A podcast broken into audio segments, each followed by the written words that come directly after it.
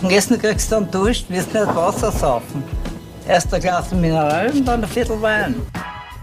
Herzlich willkommen zur 90. Folge von Wein für Wein. Mein Name ist Katie. Und mein Name ist Michael. Und wir sind zwar WeinliebhaberInnen und jede Woche verkosten wir gemeinsam einen Wein. Dabei weiß der eine nie, was der andere jeweils mitgebracht hat und umgekehrt. Weißt du noch, welchen Wein wir letzte Woche verkostet haben, Michi? Selbstverständlich weiß ich das noch. Das war Südsteiermark, was wir im Glas gehabt haben. Genauer mhm. gesagt, wir waren im Sausal in St. André im Sausal beim genau. Weingut Wager Hack. Und im Glas gehabt haben wir den Riesling Quarzit aus 2019. Mhm. Und wir haben die Geschichte, wie sie Rainer und Jasmin kennengelernt haben, dazu gekriegt und wie das alles seinen Lauf genommen hat. Also alles dabei. Wirklich wunderschöne Geschichte, wunderschöner Wein. Hat mir sehr viel Spaß gemacht. Mhm. Wunderbar. Machen wir weiter. Kommt der nächste. Machen wir weiter. Passt. Auf geht's. Ich sehe schon Weißwein da hier vor mir stehen. Ja, es ist Weißwein. Das Servus. ist korrekt. Ja, okay. Aber damit hören hat schon die Ähnlichkeiten zum Wein der letzten Woche auf. Wir sind hier gefühlt sehr klar ja, im Glas. das ist sehr klar. Und so Stroh, Strohgelb schön. Ja, ja, würde ich sogar sagen, so ein bisschen goldgelb, aber... Strohgoldgelb im Glas. Ja, ja, so Mittelding von mhm. mir aus.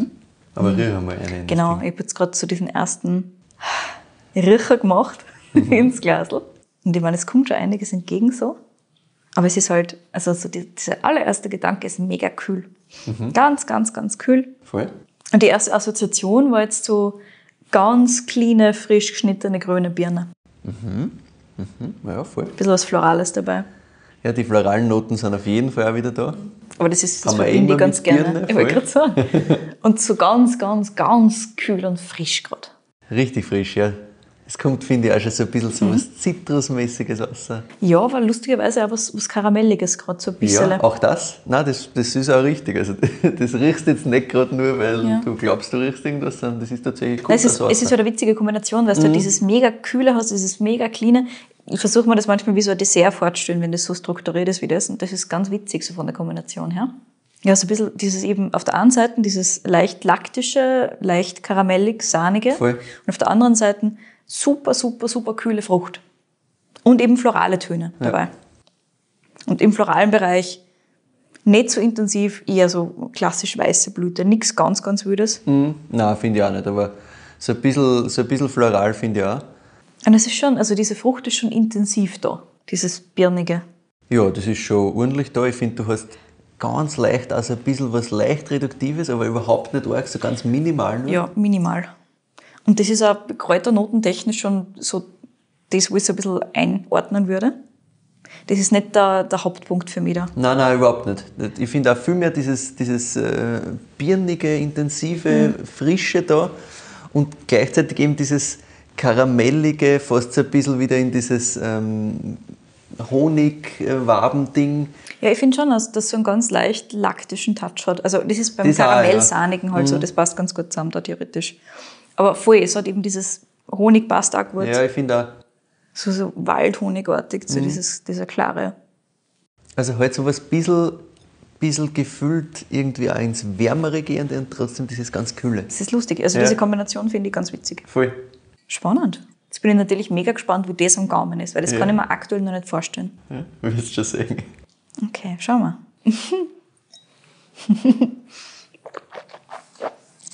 ich sehe, du hast Spaß damit. Ja. ich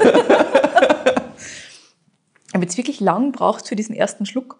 Es ist halt ganz wild, weil es kickt gleich mal total. Ja, es gibt da schon es mal ist sofort da.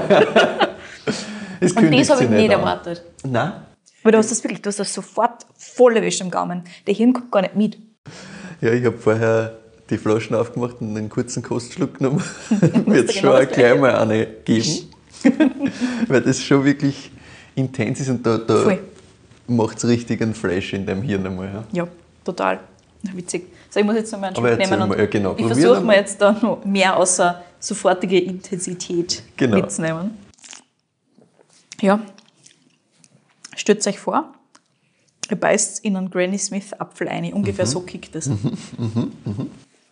Also von der, von der Tonalität am Gaumen her geht das für mich dann sehr in dieses Grünapfelige rein. Gar nicht so dieses, dieses Florale, das wir vorher gehabt haben, ja. sondern sehr, sehr viel wieder ganz, ganz, ganz, ganz frisch. Es hat lustigerweise im Abgang dann fast was Oxidatives. Mhm. Aber am Gaumen selber, also dieses ganz klare, cleane, das du am Anfang hast, es ist, also, es gibt da wirklich sofort einen Kick mit. Es hat schon, es ist sofort Gaumenfüllen schon. Ja, ja, ganz aber am Anfang schon, aber dann ist sofort wieder Säure da. Sofort die Säure, die durchzieht, ja. Mhm. Aber dass sie so schnell auch da ist, ist ganz lustig. Mhm. Also es ist wirklich wie so eine kleine Explosion, so ein kleines Puff. Ja. Mhm. Gut.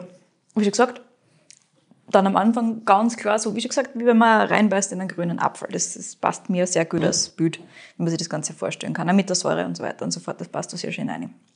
Und dann kommt eben so was Kräutriges und jetzt am Abgang habe ich ja wirklich ganz spannend so leicht oxidative, so Richtung Kräuternoten auf der einen Seite und mhm. auf der mhm. anderen Seite so ein bisschen was Richtung, fast was Nussiges. Also wie schon gesagt, das ja. ist ganz leicht oxidative, was wir da haben.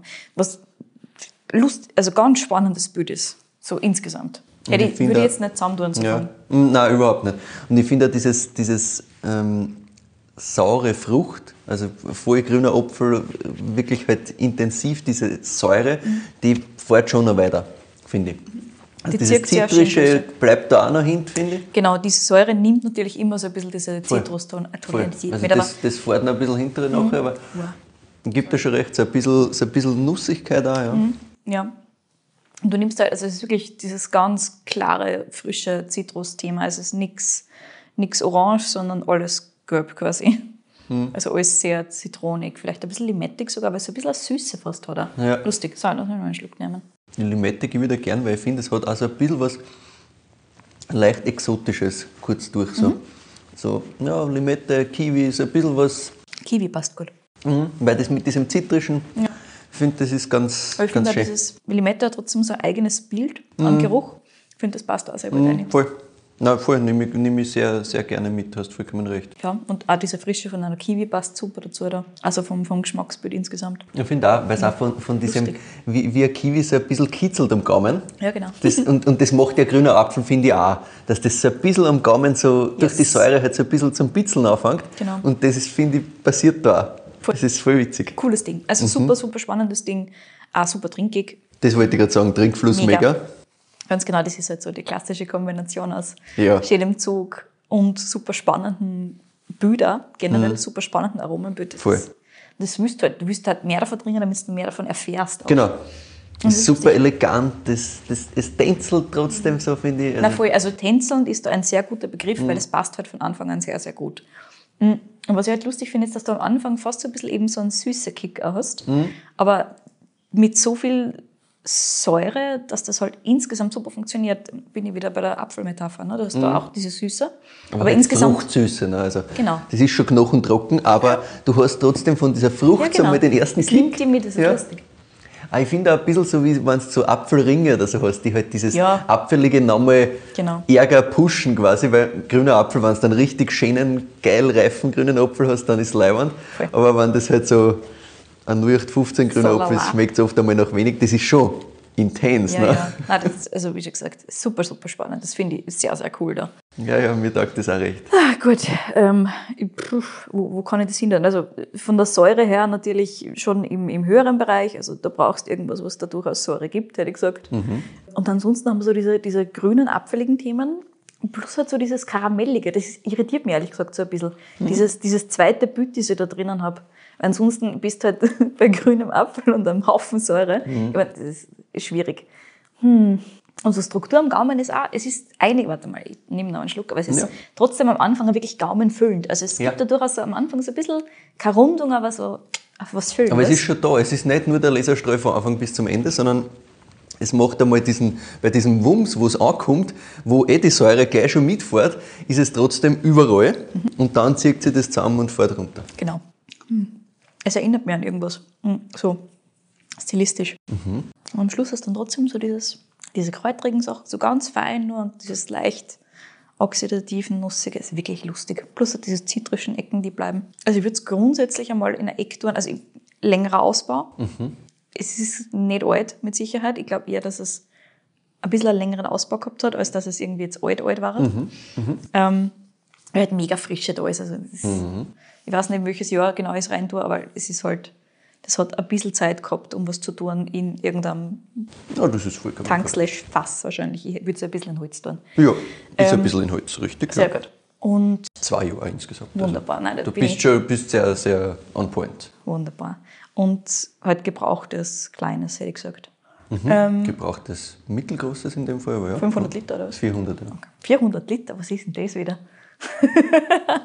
okay, passt. Ähm, Soweit, so gut, dann erklären sie halt diese ganzen karamelligen Sachen. Und ansonsten mit diesem Abfälligen, mit doch diesem Gaumenfüllenden plus schon auch ordentlich Säure, war halt so ein Klassiker, dass du einen Chardonnay hast, der halt ein, ein kühles Jahr quasi erwischt hat und das ordentlich Säure gibt. Oder du hast sowas, wenn du nur auf die Säure quasi gehst, weil es ist, ah, gefühlt ist es kein Riesling. Es kann durchaus eine Rieslingsäure sein, weißt du, was ich meine? Mhm, ich weiß, ich verstehe, wo du hinfühlst es ist einmal weder das noch das andere. Ja, genau.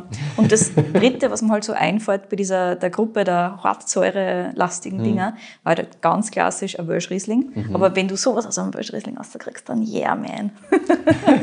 ja, das war super leibend. Ähm, ist es wahrscheinlich Natürlich ist es auch kein Welsch-Riesling. Aber wo tue ich denn dann hin, so von der Säurestruktur her? Das waren so die, die drei, was man halt gut vorstellen kann. Also gerade der Chardonnay, der im Holz ist und so weiter und so fort. Mhm. Und aber mega Frische mitbringt, also von irgendwo ist, wo es halt kühler ist generell und ein kühleres Jahr war und so weiter, das hätte ich mir vorstellen können, konzeptionell. Ansonsten, also wir haben jetzt kein, keine Aromarebsorten in irgendeiner Form da. So dieses leicht nussige treibt mir halt im Normalfall in irgendeiner Burgunderrichtung. Das ist halt. Ja, ja, ich verstehe alle deine mhm. Ideen. es ist noch nicht das Wirklich? da. Hm, wo gehen wir dann hin damit? Vielleicht musst du mal überlegen, wo wir da überhaupt sind. Also wenn du, wenn du drauf kommst, wo wir sind. Anhand dessen bestimmen ist. Dann würdest du drauf kommen, was das für Rebsorten sein könnte. Und wahrscheinlich würdest du dann trotzdem die falsche nehmen. Sehr gut. Das finde ich exzellent. ja, es ist, es ist wirklich es ist schwierig. Ähm, es ist wirklich im Vergleich zu letzter Woche, wo wir sie relativ schnell einigen haben können, dass da zwei Rebsorten irgendwie in Frage kommen und zwei Bilder, die wir da drinnen sehen. Das war relativ klar, dass das eins von den beiden sein muss. Ja, ganz genau. Das ist ein bisschen, bisschen schwieriger. Ja, eben, also alleine schon, weil es so, so, ein, so ein witziges Bild hat. Von, also es ist wie, wie zwei Seiten von einer Medaille quasi und mhm. das halt zusammen am Bein. Spannend. Aber du hast vorher schon gesagt, ja, passt die Frische, das heißt, wir brauchen irgendwo jetzt da rein von der Region her irgendwas, wo, Kühleres, ich, genau. wo ich ein bisschen was Kühleres kriege. Ja, ja, hm? ganz genau. Plus halt eine Rebsorte, wo du trotzdem ordentlich Säure rauskriegst, weil nur kühl geht Na klar, nur kühl bringt normalerweise auch nichts. Gut, ähm, jetzt sind wir in Österreich. Wenn in Österreich, wisse ich nicht wer. Genau, äh, also nein. Wir sind nicht in Österreich, weil mhm. das war schön. Ja, das, war also cool. Also würde ich sofort nehmen. Genau. da würde ich jetzt ins Auto steigen, hinfahren. Aber das ist halt schade, weil ich habe mal gedacht, okay, was, dann können wir eventuell einen Chardonnay da irgendwo hin verpflanzen, aber nachdem es das nicht mm -mm. ist. Nein, nein, nicht Österreich. Ja, und ansonsten sind wir halt in den kühleren Ecken, meiner Meinung nach. Ja. Also ich, ich kann mir gut vorstellen, dass das ein Franzose ist, der Kollege da. Mhm. Aber kann. Gut. Ich meine, ich weiß halt ehrlich gesagt nicht, was es in Deutschland wäre. Korrekt. Und in Frankreich, wo dann mal die hin, Kollege? Hm, ist halt schon wirklich saugut. Mhm, mhm. das muss man zwischendurch, wenn man dann einmal kurz einen Schluck verkostet, muss man das schon einmal erwähnen. Definitiv. Es ist ja gefährlich, dass ich jetzt das Glas gleich mal austrinke, weil ich nur so viele Kostschlucke machen muss. Ja, ja, aber es muss einfach, weil es ist halt einfach jedes Mal wieder leimend. Wow. Aber wie er sich nach, hinten hin so schön verjüngt, das ja. ist richtig schön. Das ist richtig fein. Es hilft mir allerdings nichts dabei, nein, nein, gar nicht, gar herauszufinden, nicht. was es ist. Überhaupt nicht. Du kannst nach 100 Kostschluck machen, es wird jetzt das nicht mehr viel weiterhelfen. Ja. Ne? Weil das Know-how, was du jetzt da rausgelesen hast, das ist eh das da. Ist schon ja. kompakt, ganz genau. Aber gut, Frankreich.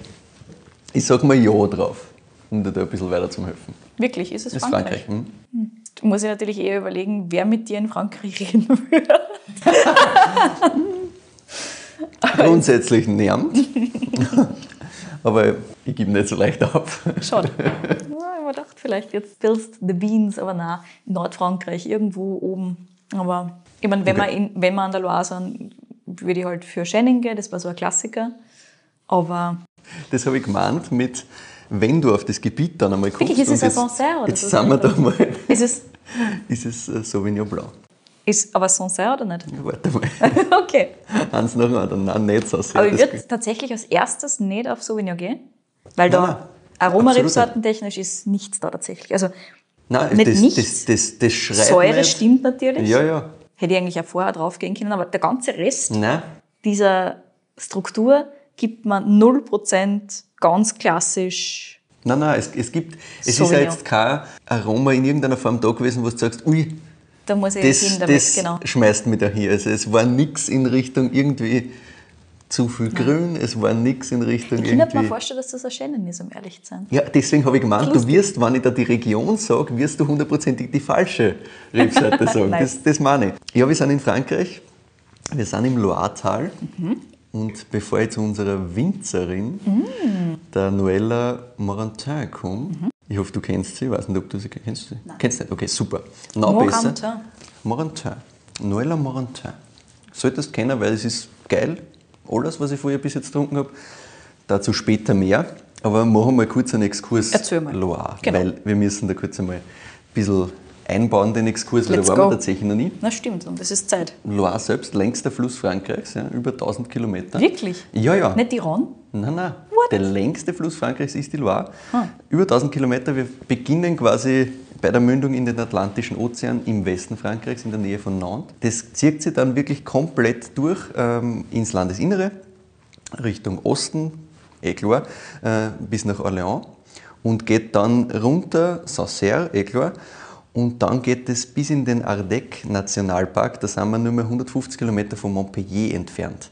So weit oben zieht sie die Loire. Wirklich? Aber das ist halt nur mehr Ausläufer. Also Wein, Weinbaugebiet quasi hört dann Ist im Sancerre oben, ja. auf. Ja. Aber das zieht sich wirklich bis da drunter, habe ich auch nicht gewusst. Ich habe mir das im Vorfeld dann einmal angeschaut, weil ich dachte, wir müssen ein bisschen über das reden, damit wir da ein bisschen am Schirm haben. Und dann habe ich gelesen, aha, längster Fluss Frankreichs, das Mhm. Ja. Mhm. war mir jetzt einmal nicht klar. Ne? Und dann habe ich gedacht, okay, ich meine, dass das von Nantes da reinfließt, das war mir schon klar. Ja, ganz genau, weil halt, ich weiß es genau bis Sancerre. Und dann Genau. hätte man wissen auch, ja, ja, quasi. natürlich. Und deswegen habe ich mir gedacht, okay, aber das ist schon das längste, was ihr habt. Und dann habe ich es angeschaut und gedacht, oh, okay. Na gut. Weintechnisch, wie gesagt, äh, Loiretal, äh, eben bis nach äh, Sancerre. Wir sind in Touraine, so heißt das Gebiet. Das Weingut von der Noëlla Morantin liegt an einem Nebenfluss der Loire, an der Cher. Ich hoffe, du siehst, wie ich mich da gerade bemühe. Ich hoffe, ich spreche das alles richtig aus. Wenn nicht, gerne korrigieren. Ich will es ja lernen. es ist nicht so einfach, aber I try. Äh, ganz genau sind wir mit dem Weingut in Thésée. Das hat irgendwelche 1000 Einwohner, also ganz kleiner Ort. Das muss man, glaube ich, dann nicht kennen. Wie einige von euch wahrscheinlich wissen, gibt es im Loiretal eigentlich so vier Hauptrebsorten. Wir haben ganz im Westen rund um Nantes den Melon de Bourgogne. Aus dem machen wir Muscadet. Dann im Anjou die Hauptrebsorte schlechthin, Chenin Blanc. Und in Touraine nimmt dann schon langsam so ein bisschen der Sauvignon Blanc überhand. Richtung Sancerre, äh, Puy-Fumé, dann Alleinherrscher Sauvignon Blanc. Und rotweintechnisch gibt es dann eben noch Cabernet Franc im Endeffekt. So, jetzt kommen wir mal zu unserer Winzerin, der Noëlla Morantin. Ich habe seit letztem Jahr schon immer wieder Kontakt mit ihr gehabt. Es war nicht so einfach, sie zu erreichen. Wirklich? Verfolgst du das schon so lange? Das ist äh, jene Winzerin, ich habe dir das schon mal erzählt, wo ich schon überlegt habe, ob ich einen Brief hinschreibe. Ah, ja, ist klar. Genau, weil die Sachen sind halt ri richtig, richtig geil. Offensichtlich. Zahlt sich aus. Ähm, die Geschichte, die man so ein bisschen findet online, ist auch schon richtig geil, aber ich wollte halt trotzdem mit ihr noch reden, weil man findet halt so ein bisschen was. Ja. Und dann die Detailgeschichten, die spannenden, musst halt, musst halt zumindest ein bisschen telefonieren. Genau, telefonieren ist Best Case. Dann habe ich irgendwann einmal einen Kontakt hergestellt gehabt. Das war schon mal nicht so einfach, dass ich überhaupt mal finde, wo ich da überhaupt irgendwie einen Kontakt kriege. Dann haben wir ein bisschen hin und her geschrieben. Ist alles nichts geworden. Obwohl sie gesagt hat, sie macht es gern, hat es wieder vergessen, irgendwo versumpert wahrscheinlich. Und dann habe ich irgendwann in die E-Mails eine zweite Telefonnummer gefunden. Weil bei der ersten ist nichts gegangen. Ah, ja. Und dann hat das schon langsam wieder angefangen, dass es funktioniert. Und nach einiger Zeit hat sich das dann ergeben, dass wir ein bisschen gesprochen haben. Und ihre Geschichte tatsächlich beginnt in der Bretagne. Sie ist aus Pornic, einem kleinen Dorf direkt am Atlantischen Ozean gelegen. Und ihr Vater hat dort einen kleinen Weingarten gehabt. In der Bretagne. In der Bretagne ganz klar irgendein Spaßweingarten. Der hat ein Fassel weiß, ein Fassel rot gemacht. Das war nur Eigenbedarf, da ist Okay. nicht um Weinbau gegangen, da ist in Wirklichkeit nur darum gegangen, dass die halt Wein gehabt haben daheim. Dass halt was wächst. Mhm. Aber für sie war das halt immer faszinierend, weil sie halt immer mit dem Thema Wein quasi zu tun gehabt hat durch ihren Vater und weil sie halt immer bei der Lese dabei war und ihm halt da immer geholfen hat so ein bisschen. Und da hat diese, diese Liebe zum Wein quasi angefangen. Und sie hat gesagt, als, als Teenager dann, war halt Wein eh typisch Frankreich, es war halt omnipräsent, es war einfach was, was dazugehört hat. Ist ein Teil des Lebens. Genau. Ja. Mittagessen, Abendessen, es hat Wein gegeben, man hat sich Wein teilt, es war immer was, was die Leute verbunden hat. Mhm. Sie hat es immer leibend gefunden, die hat das immer geschmeckt, passt. Das heißt, sie ist voll in dem, in dem Weinthema halt drin gewesen und sie wollte halt immer wissen, wie das funktioniert, also was da dahinter ist zwischen den ganzen Rebsorten, was hinter diesen Trauben steckt, quasi wie das wirklich geht. Mhm. Dann ist sie sofort Winzerin geworden, war super erfolgreich und wenn sie nicht gestorben sind, dann leben sie noch heute. so wird zumindest die Märchenvariante davon gehen. Okay. Aber nein, die liebe Noella hat erstmal gar nichts mit Wein gemacht. Mhm. Sie hat im Marketing beim großen Kommunikationsunternehmen in Nantes gearbeitet. Das ist halt einfach wirklich die nächstgrößte Stadt quasi. Das mhm also nicht irgendwelche 20 Kilometer entfernt von ihr daheim. Das heißt, logisch, da ist sie halt mal hingegangen. Sie hat halt studiert, hat eben den, den Job gemacht, war da eigentlich auch schon ganz gut drinnen, hat aber gemerkt, das ist nicht hundertprozentig jetzt der Job, der sie erfüllt. Also sie war damals so 26, wie sie gemerkt hat, irgendwie, das kann es noch nicht ganz gewesen sein. Spannend, sie ist aber relativ jung trotzdem. Sie ist noch relativ jung, genau. Mhm. Sie hat aber da im Marketing schon einen, einen wirklich guten Job gehabt. Sie hat ein paar Leute unter sich gehabt und so, das hat auch passt. Sie sagt auch, die hm. Leute haben ihr taugt, das war eigentlich ganz leiwand. Okay. Aber trotzdem ist sie halt immer wieder am Abend rausgegangen und hat sich gedacht, ja, passt, wieder da geschafft quasi, mehr okay. oder weniger. Also ja. es war nicht, war nicht die große Liebe. Und sie ist halt immer wieder nach der Arbeit in eine Weinbar gegangen, weil sie halt immer noch gern Wein getrunken hat mhm. und hat dort irgendwann einmal einen Stammgast kennengelernt und der war Önologieprofessor. Wirklich? Super. Das war natürlich perfekt, ne? weil sie hat das natürlich urgeil gefunden, dass mit dem da quatschen kann und der halt alles quasi zu dem Thema Wein, das sie ja doch immer noch interessiert. Alle Fragen beantworten können. Genau, ja. genau. Und der hat es halt auch bestärkt, dass sie das Interesse, das sie da eben immer noch hat, nicht aufgeben soll und mhm. da irgendwas draus machen soll. Und sie war halt einfach fasziniert von dem Typen. Und hat sich dann halt hobbymäßig noch ein bisschen mehr mit Wein beschäftigt und sich in die Materie vertieft, aber es hat trotzdem noch immer so zwei Jahre, sagt es, ungefähr dauert, bis sie dann wirklich die Entscheidung getroffen hat, sie will was ändern. Okay. Das war dann mit 28 und sie hat gesagt, ja passt, ich stelle mein Leben jetzt komplett auf den Kopf und hat sie komplett in das Thema Wein reingehauen. Mhm. Sie sagt, das war natürlich so, sie hat eben gemerkt, der Job erfüllt sie nicht 100% und sie sagt halt, sie hat es für sich machen müssen. Sie hat gewusst, wenn sie das für sich nicht macht, wird sie es ewig bereuen. Sie mhm. muss das probieren, da irgendwie in die Weinrichtung was zu tun. Natürlich Leihwand. Es heißt aber auch weg vom sicherlich ganz gut bezahlten Marketingjob. Ja, weg von aller Sicherheit. Ja, hin zu, ja passt, ich studiere jetzt wieder. Wahnsinn. Und das mit 28, ja, ja. das spürst mit Sicherheit ordentlich. Ja, ist schon heftig, ja. Sie hat dann eine zweijährige Ausbildung gemacht für Önologie und Landwirtschaft. Mhm. Also das kannst du quasi so einen Top drauf studieren. Mhm. Und sie sagt, das war halt eine wahnsinnig intensive, aber auch eine schöne Zeit, weil sie hat da mhm. einfach halt ur viele Leute kennengelernt, die halt genauso gedacht haben wie sie, die genauso in das Thema voll drinnen waren. Na klar, eh klar. Ja, das, das sind wahrscheinlich lauter so Leute wie sie. Genau, halt lauter Freaks im Endeffekt, die das halt ur geil finden. Ne? Und das war so für sie ein bisschen die erste Bestätigung, dass sie am richtigen Weg ist. Mhm. Der nächste ganz wichtige Schritt war noch während ihrer Studienzeit. Sie hat ein Praktikum bei bei Agnier und René Moss gemacht, bei der Domain Moss. Moss? Mhm. Erklärt. Kennen wir, nice. sensationelles Weingut, Vorreiter, was so biologische Bewirtschaftung angeht. Mhm. Ganz, ganz großer Name heute in der Szene, sagen wir mal so. In der Szene. Und die, die ja, Noella. Macht coole Sachen. Voll, macht richtig coole Sachen. Also machen immer noch die, die äh, Söhne jetzt richtig coole Sachen. Mhm. Und die Noella sagt halt, das hat einfach perfekt passt. Also die Agnier ist heute noch eigentlich eine ihrer wichtigsten Inspirationsquellen. Mhm. René und Agnier sind für sie so, so wichtig wie ihre eigene Familie im Endeffekt. Also das ist wirklich komplett äh, ins Herz geschlossen. Sie ist mhm. voll ins Schwärmen gekommen, wie sie angefangen hat, über die zwei zu reden. Mhm. Und es hat ihr halt auch ein bisschen gesagt, also vor allem die Agnier hat ihr gesagt, dass das gehen kann. Also dass mhm. sie da selber was machen kann, dass sie ihren Traum, vielleicht einmal irgendwie ein eigenes Weingut zu haben, tatsächlich erreichen kennt. Also einfach so ein bisschen in Richtung Role Model als Vorbild, weil sie hat gesagt, das war einerseits natürlich eine riesen Inspiration, aber auch einfach so diese Bestätigung, du kannst das. Also ich glaube, was sie damit ausdrücken wollte, sie hat nicht wahnsinnig gut Englisch gesprochen, muss man auch sagen, mhm. war halt so ein bisschen auch, dass sie gesehen hat, eine starke Frau, die das, die das selber voll hingreift und alles macht, ja. das kann sie auch so quasi. Mhm. Ne? Und sie war da eben über zwei Jahre. Ist zwei dann weiter, Jahre? Mhm. Boah, okay.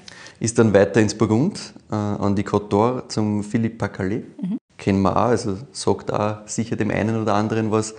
war auch eine sehr, sehr inspirierende Figur für sie. Sie war dann als nächste Station ein paar Monate beim Marc Penot, hat Muscadet gemacht und dann hat sie ihr Studium abgeschlossen. Und dann kommt die nächste prägende Figur in ihr Leben. Sie hat nämlich am Salon de Vin de Loire die Junko Arai kennengelernt. Mhm. Sie wird da jetzt nichts sagen. Mhm. ist eine Japanerin, die sich in Frankreich und in den Wein verliebt hat. Und diese Japanerin hat sich gedacht, dann machen wir einen Exporthandel nach Japan, weil nice. geiles Business. Ja. Natürlich gerade in der Natural Wine Bubble, wo wir wissen, gerade Japan funktioniert da sehr, yes. sehr gut. Ne? Passt das halt super. Und wenn man sich denkt, okay, die hat dann Anfang der 2000er, also das hat, die hat in den 90ern und in den 2000er diesen Weinhandel groß gemacht und Anfang der 2000er hat die dann die Möglichkeit gehabt, dass ein paar Hektar Weingärten von Clos Roche Blanche in Touraine kauft und hat zugeschlagen. Mhm. Geboren war die Domaine Le Bois Lucas, so hat sie es genannt. Und nachdem sie aber weiterhin ihren Handel gehabt hat und hauptsächlich in Tokio lebt, hat es natürlich einen Weinmaker gebraucht. Quasi. Mhm. Und das war damals äh, der Pascal Potter, aber sie hat eine Nachfolge gesucht und auf besagtem Salon lernt sie die junge Noella Marantin kennen. Hm. Perfekt, na, die macht gerade den Abschluss, hat mit Moss, Packerle und Co. ganz gute Sachen ganz in ihrer Vita stehen. Genau. Es kann natürlich passen. Und die Noella sagt natürlich ja, übernimmt den Job. Die ersten paar Monate hat der Pascal quasi sie eingelernt, mhm. hat ihr alles gezeigt. Und dann hat ihr die Junko die Schlüssel für den Köller in die Hand gegeben und hat gesagt, so, mach, ich muss nach Tokio. Wahnsinn. und sie hat gesagt, das war aber geil, weil ich meine, auf der einen Seite war es arg natürlich, aber es war schon geil, weil sie war komplett auf sich allein gestellt und mhm. das war genau das, was sie braucht hat. Mhm. Weil sie gesagt, wie gesagt, diese Geschichte, sie hat von Anfang an eigentlich für sich das machen wollen. Ja. Da war es für sich optimal. Sie muss machen, sie muss funktionieren, sie muss das schaffen, sie muss das hinkriegen. Keine Hilfe, also natürlich befreundete Winzerinnen, die ganze Bubble, eh klar, aber trotzdem, sie ist verantwortlich für das ganze Weingut. Mir das, das richtig waren, wild vor. waren so 6,5 Hektar, damit man das ungefähr so einordnen kann. Vor allem, weil sie halt trotzdem quasi Kellermeisterin ist, also Winzerin ist und trotzdem Weine quasi für Wein macht. Ja, ja. Dem das Ding kehrt. Voll.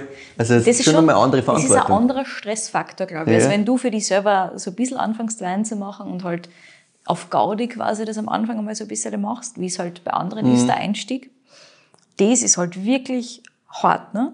Ich meine, sie hat mega Praktiker gehabt, offensichtlich, also Voll. mega Arbeitsstellen vorher gehabt.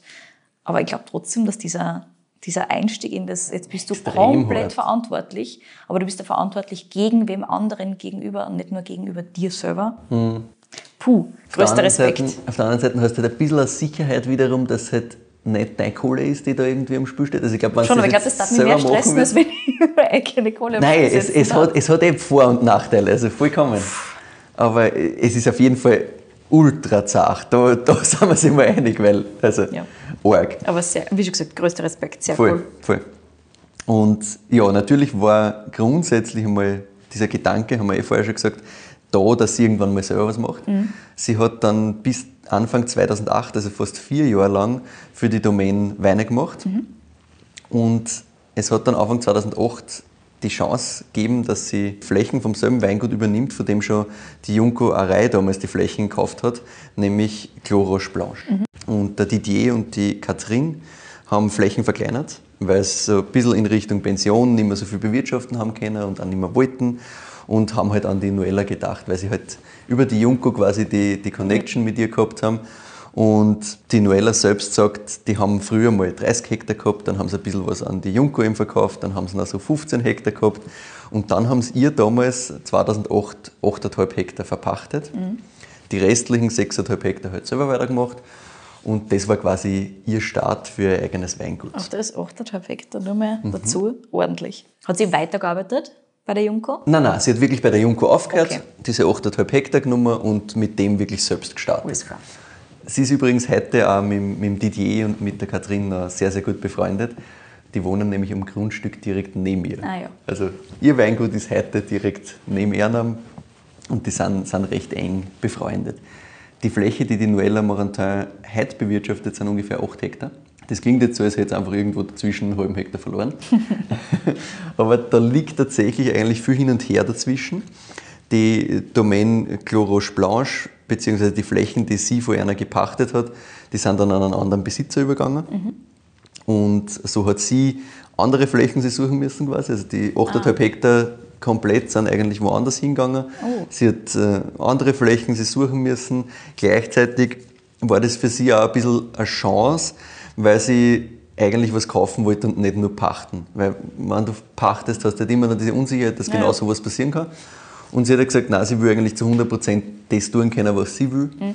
Und hat dann das Glück gehabt, dass sie ehemalige eh genauso wie davor immer biologisch bewirtschaftete Flächen vom Didier kaufen hat können. Mhm. Also einfach andere Parzellen gekriegt hat. Und kurz darauf hat er die Jungquerei, die Domaine Le Bois Lucas, aufgegeben. Mhm. Und nachdem die Noella die Weingärten natürlich perfekt kennt hat, war es logisch, dass der zuschlägt. Und sie hat knapp zwei Hektar Fläche gekriegt mit alte Sauvignon Blanc Reben. Ein Drittel davon 1943 gepflanzt. Geil, ne? Der Rest, also die anderen zwei Drittel so um 1950 herum, Pi mal Daumen. Mhm. Also wirklich alte Reben. Mhm. Und natürlich haben wir heute genau diesen Sauvignon Blanc im Glas. Er ist auch benannt nach der ehemaligen Domain und heißt daher LBL. was so viel heißt wie Le Bois Lucas. Mhm. Wenn wir schon so eine wunderschöne Überleitung zum Wein haben, bleiben wir gleich da. Wir haben da alte Reben, wie gesagt, also richtig knorrig. Die stehen auf Lehmboden mit so Silex-Feuerstein-Geschichten drinnen. Mhm. Wird natürlich alles per Hand gelesen, kommen dann direkt in eine pneumatische Presse, also schonend abgepresst und dann sind es im Endeffekt für zwei Jahre gebrauchte 400 Liter Fässer. Mhm. Nichts filtriert, nichts kommt dazu in irgendeiner Form, außer nur kurz vorm Abfüllen minimal geschwefelt. Mhm. Minimal im wahrsten Sinne des Wortes. Heutzutage hört man ja beim Minimalschwefeln fast schon alles gefüllt. Also, der, einmal sind es irgendwie 40 Milligramm, die schon minimal sind. Da sind es 2 Milligramm. Ja, gut. Recht viel weniger geht nicht. genau, recht viel weniger geht nicht. Ich erzähle dann nachher gleich noch, warum sie diese 2 Milligramm Schwefel überhaupt verwendet. Ja. Weil sie hat da doch ihre Beweggründe. Mhm. Aber du kannst dir dabei überlegen, wie du das bewertest. Und ich erzähle dir dabei, wo man den Wein kriegt. Im Moment in Österreich und Deutschland eigentlich gar nicht. Mhm. es ist nicht so einfach. Bei Wein Vivant und bei Wagners Weinshop kriegt man immer wieder ein bisschen was von der Noella. Mhm. Und alles, was ich bisher getrunken habe, von Chez Charles über Pichiot, ist großartig. Aber sie hat leider 2021 und 2022 komplett Hagel gehabt. Mhm. Und ihre 8 Hektar Weingärten sind alle sehr, sehr nahe beieinander. Okay. Also das ist im Endeffekt, das wie sie gesagt hat, das ist alles so ein paar hundert Meter vom Weingut selbst entfernt. Also sie sieht quasi die, die Weinreben vom Haus aus und dann hat es noch eine kleine Parzelle, die da fährt irgendwie fünf Minuten um. Das war's. Und das ist total Ausfall gewesen. Ja, also sie hat gesagt, ähm, es gibt gar nichts. Es wird eine kleine Menge jetzt aus, aus 22 geben aus Zukauf, mhm. wo ja einfach äh, Freunde und Freundinnen ausgeholfen haben. Aber ja, im Endeffekt gibt es nichts. Und die Weine sind grundsätzlich relativ rar. Also es ist eine 50-50-Geschichte, was, was in Frankreich bleibt und was in Export geht. Mhm. Und ja, man kriegt halt relativ kurzfristig Sachen und dann sind sie wieder weg. Mhm. Was ich aber hoffe, ist, dass es bei äh, Wagners Weinshop und auch bei Vivant bald wieder etwas geben wird, weil es ist auch preisgünstig. Das Ding hier kostet 30 Euro und die anderen beiden, also Pichot und Chez Charles, liegen bei 15 bis 20 Euro. Was? Ja. Und das ist halt extrem guter Wein für extrem wenig Geld, meiner ja, Meinung nach. So ist es. Wahnsinn. Aber bewerte du mal. Ja, es ist ein geiles Traum. Das macht mich schon sehr, sehr, sehr glücklich. Da. Das jetzt in Punkten auszuführen, ist gar nicht leicht, um mm -mm. ehrlich zu sein. Weil es ist schon echt, also es ist auch auf meiner inneren Skala zu vergleichen schwierig, weil es eine ganz andere Stilistik ist. Ja, ja, voll. Aber insgesamt taugt mir extrem wirklich, wirklich, wirklich schön gemachtes Ding. Extrem ja. trinkig, trotzdem mega zugänglich. Das ist nicht super kompliziert, es ist komplex, aber es ist nicht kompliziert. Nein, nein. Und das macht so schön. Das kannst du auch jedem hinstellen. Absolut. Das ist wundervoll. Das kannst du dem ganz klassischen Weintrinker hinstellen. Das kannst du wem, der eher in die Natural-Schiene abdriftet, hinstellen. Das ist einfach durch die Bank ein wunderschönes Ding. Mhm. Also gleich mal im Vorhinein. Danke, dass du es mitgenommen hast. Ist wirklich spitzenmäßig. Und punktetechnisch 9,5, 9,6, also ja, wirklich ja. da ganz oben halt für mich. Ja, Richtig geil. Ich hätte es jetzt da mal für, für 9,6 eingeordnet, also sind wir sehr, sehr einig. Ich finde das auch, das, ist halt, das ist halt wirklich ganz, ganz top-level. Also. Und welcher Jahrgang ist das? Das ist 19. Ah ja. Okay. Und 19 hat es Gott sei Dank nicht gehagelt. Voll, aber du siehst, ne, das ist noch immer relativ jung, weil zwei Jahre fast 19. Ne. Aber es macht, es macht Sinn, wie schon gesagt. Mhm. Weil du hast ja diese Frische, das heißt, du merkst schon, dass es nicht alt alt ist, aber du hast ja diese leicht oxidativen Töne, die da halt so zwei Jahre Holzfass mhm. geben können. Mhm. Voll, voll. Es macht insgesamt schon alles Sinn in dem Ding. Ja. Na gut, machen wir weiter mit der Geschichte zur Noella. Yes. Wir fangen gleich mal beim Thema Schwefel an, ne? weil sie sieht sich schon ganz klar als Natural Weinwinzerin mhm. und das Thema Schwefel ist ja gerade in der Community dann auch nochmal ein extrem Heiß schwieriges Thema. Genau. Da gibt es ja eben Vertreter von ganz schwefelfrei zu Kandidaten, die sagen, ohne Schwefel stirbt ja der Wein sofort. Also mhm. das ist dann eher wieder Fraktion Klassik, die da sagt, naja, muss der unbedingt immer schwefeln quasi. Aber gibt es eben alle möglichen Meinungen und die sind meistens sehr, sehr stark. Was hat die liebe Noella gemacht? Sie hat es einfach ausprobiert. Sie hat damals bei der Domaine Le Bois Lucas viel schwefelfreie Weine gemacht.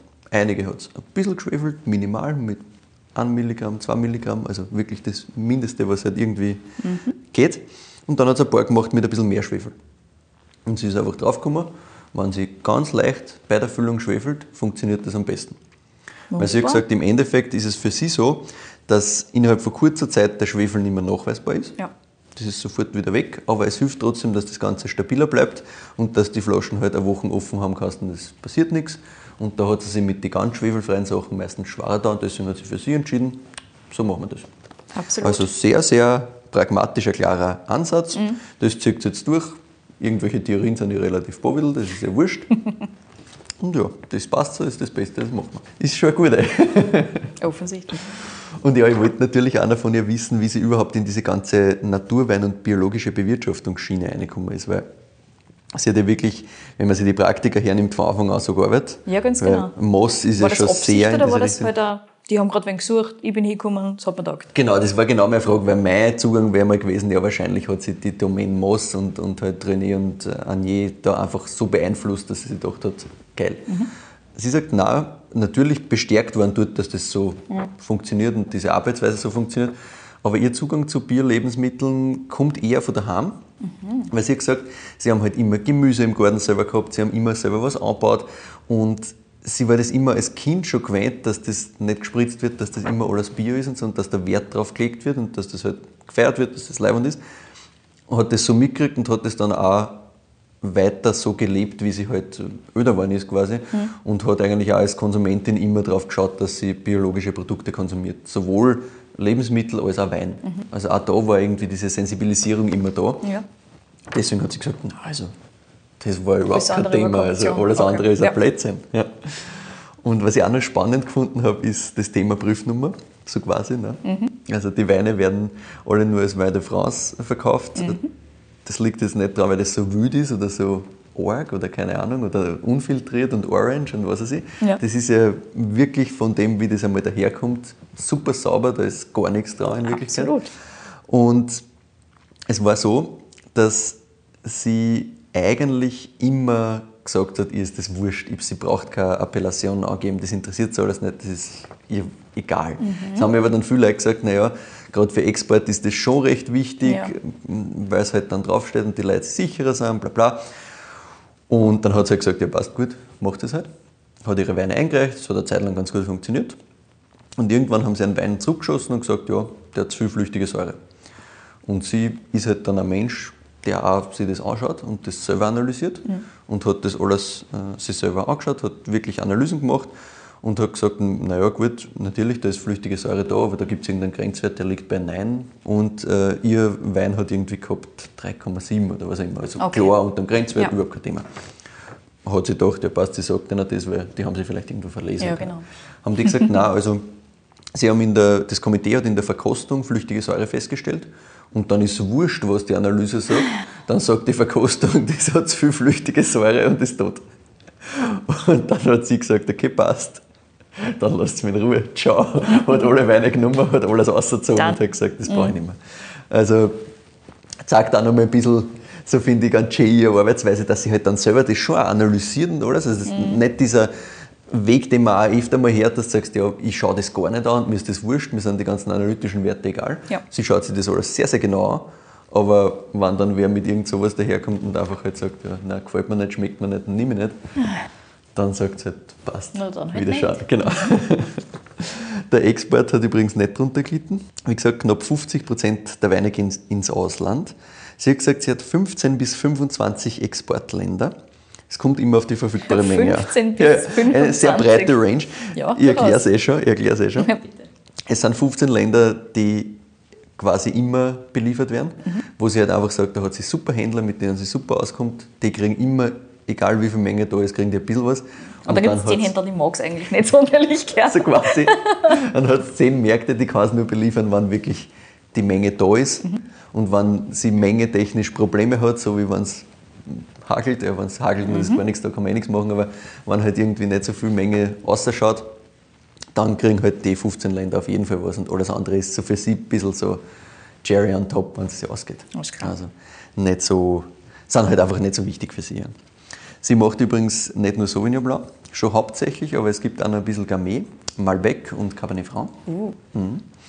In Zukunft kommen auch noch zwei Rebsorten dazu, nämlich Pinot Noir und Romorantin. Einen kleinen Pinot-Weingarten hat sie vor kurzem gekauft. Und sie geschworen, dass das der letzte Weingarten ist, weil die 8 Hektar passen halt jetzt wirklich gut. und da weiß noch nicht ganz, wie es den Wein nennt, aber der ist schon in die Fässer und wartet schon auf die Füllung. Okay. Also das kommt bald. Und Romorantin hat es in dem Weingarten gepflanzt, der früher mit Cabernet Sauvignon bepflanzt war. Hat ja nicht so taugt. Romorantin ist eine Rebsorte, die quasi burgundische Wurzeln hat. Die Eltern sind Pinot und Gouès Blanc. Gibt es nur mehr im Loiretal und da gar nicht mehr viel. Also irgendwelche 60 Hektar oder so gibt es insgesamt nix. noch. Nix, ja. Aber taugt der Noella und äh, sie möchte es halt wieder ein bisschen zum Leben erwecken. Ja, und sonst hat die Noella gesagt, die ist eigentlich sehr glücklich, wie es weitergeht. Also sie würde nichts groß ändern, das passt so. Diese 8 Hektar passen super. Sie bearbeitet das gemeinsam mit ihrem Partner, dem Philipp. Der hilft ihr viel im Vertrieb und solche Sachen nimmt er ab. Und dann hat sie zwei Mitarbeiter, also sehr, sehr kleines Team. Und sie sagt, ja, aktuell macht schon sehr, sehr viel selber. Aber das taugt ihr halt, es taugt ihr völlig, das ist Ja. halt genau ihrs. Und vielleicht, wenn es irgendwann in Pension gehen will, aber nur vielleicht zieht es dann wieder zurück nach Parnik ins Meer, weil das vermisst schon so ein bisschen, hat es gemeint. Das glaube ich schon, wenn es dann mehr aufwächst. Genau. Aber sie hat gesagt, vielleicht, sie weiß da nicht. Und ich kann mir auch nicht ganz vorstellen, dass sie so leicht in Pension geht. Ich kann mir auch nicht Die wirklich hat schon viel Spaß an dem, sich was sie jetzt tut. löst von diesen wunderschönen Weinen. Ja, schönes Drum da. Wirklich, wirklich cool. Ja, gefreut mich. Vor allem von einer, ich meine, frische Winzerin ist natürlich jetzt mittlerweile nicht mehr, aber von einer Winzerin, die sich wirklich für das Handwerk entschieden hat, komplett aus was anderem heraus. Ja, voll, Schon ohne, cool. ohne irgendwie jetzt da Ohne die, Rückhalt, ohne irgendwas. Ja, und ohne die Familientradition weiterzuführen oder sonst was. Du übernimmst nicht irgendwelche. Flächen. Du willst es machen, du baust davon nichts dein Weingut auf, Schuld. schaffst das dann so weit, dass du wirklich Flächen kaufen kannst, Mhm. dass, dass das wirklich deins ist. Es ist schon richtig cool. Ja. Ich meine, was ich auch immer faszinierend finde bei solchen Geschichten ist halt, du brauchst trotzdem ein Netzwerk. Du musst in Ja. irgendeiner Form ein Netzwerk aufbauen, das macht sie offensichtlich richtig gut. Ja. Und bei den richtigen leider auch ganz offensichtlich. Ja, da hilft es ja sicherlich, dass sie bei Moss begonnen hat und da schon mal ein sehr, sehr gutes, guten Start quasi gehabt hat. Weil wenn du da mal drinnen bist, die sind halt schon super vernetzt, hundertprozentig, weil die sind schon lange dabei. Und wenn da die da ein bisschen helfen Sicher. und sie ist halt, glaube ich, auch einfach so, dass hingeht und pusht, Ich glaube, das musst du machen. Ansonsten kommt geht es nicht weiter. anders. Nein. Na, sehr cool. Coole Winzerin, cooler Wein. Was will ich mehr? Danke, Michi. Ja, Mehr kriegst du eh nicht. Wie schon gesagt, damit bin ich happy. Sehr Wunderbar. Na gut, danke für die Folge und danke euch fürs Zuhören. Wir freuen uns immer sehr über Bewertungen auf Apple Podcasts und auf Spotify oder auch über Follows auf Apple Podcasts und Spotify.